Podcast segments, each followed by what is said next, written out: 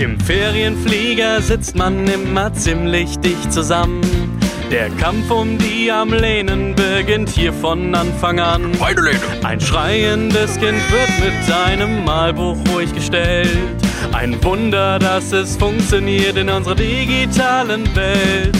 Endlich Urlaub, der Flieger hebt gleich ab. Ich bestell einen Tomatensaft, weil man das hier so macht.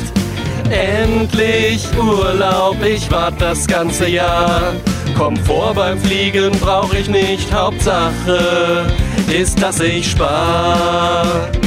Die Sicherheitshinweise sind teilweise eine Qual, denn nach Deutsch und Englisch kommen sie auf Spanisch noch einmal. Hola, Senor. Beim Landen mache ich Druckausgleich, das hilft mir garantiert. Und setzt der Flieger auf, wird selbstverständlich applaudiert. Endlich Urlaub, der Flieger hebt gleich ab.